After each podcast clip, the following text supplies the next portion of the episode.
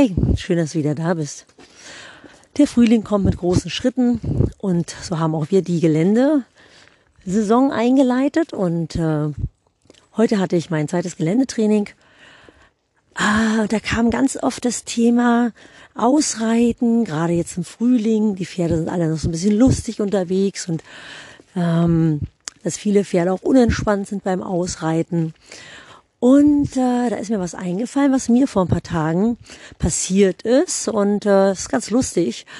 Ähm, und zwar habe ich ein junges Pferd, die Jonesy, und die hatte ich das erste Mal mit im Gelände. Oh, ich habe da mir auch nichts bei gedacht. Ne? Ich habe die Confina mitgenommen und ich bin die Jonesy geritten. Und die Confina ist ähm, eigentlich ein braves Pferd, aber die ist im Gelände mal sehr aufgeregt, also innerlich aufgeregt. Und ich hatte einen guten Reiter auf der Confina, der die Confina auch gut unter Kontrolle hatte.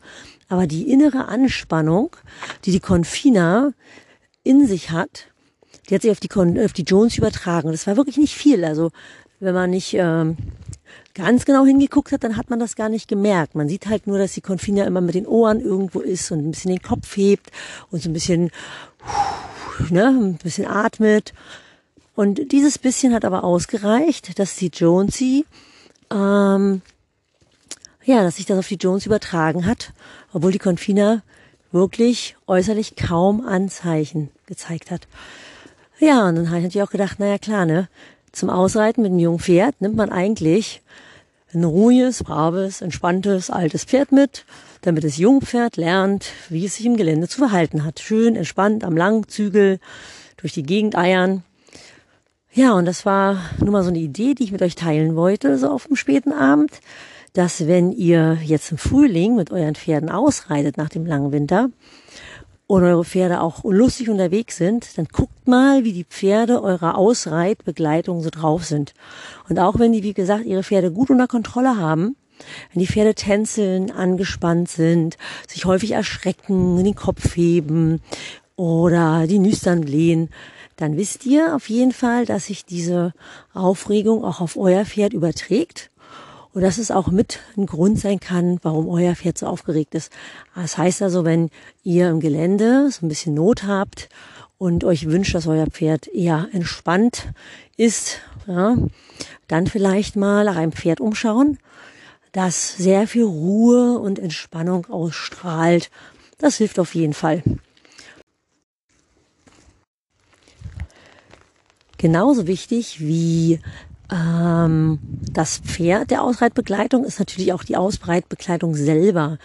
Wenn eure Begleitung angespannt ist, gestresst ist, Angst hat, was auch immer, überträgt sich natürlich das Verhalten des Reiters auf sein Pferd und das Verhalten des Pferdes auf dein Pferd, aber auch das Verhalten deiner Ausreichbegleitung auf dich. Also wenn du das Gefühl hast, mit jemandem oder wenn du mit jemandem unterwegs bist, der angespannt ist, äh, ganz unbewusst überträgt sich diese Spannung auch auf dich. Ja, selbst wenn das Pferd äh, des äh, Nebenreiters aufgeregt ist, überträgt sich das auf dich. Und sobald du aufgeregt bist und angespannt bist, das merkt man manchmal auch gar nicht, ne, wenn man so unterwegs ist. Manchmal hat man so eine latente Anspannung in sich, aber dein Pferd kennt dich gut, dein Pferd liest das. Und äh, dann ist es wie eine Art Ping-Pong. Ne? Dein Pferd merkt, dass du auch angespannt bist, dann äh, ist dein Pferd angespannt, das merkst du wieder und dann schaukelt sich das Ganze hoch. Und deswegen einfach ähm, Augen auf beim Hühnerkauf, nein, äh, Augen auf bei der Ausreitbegleitungswahl und äh, gerade in der Zeit, wo es doch ein bisschen lustig im Gelände ist, ähm, jemanden mitnehmen, auf den man sich verlassen kann und der Ruhe und Sicherheit ausstrahlt. Ich wünsche euch eine schöne Zeit. Bis zum nächsten Mal. Eure Nicole.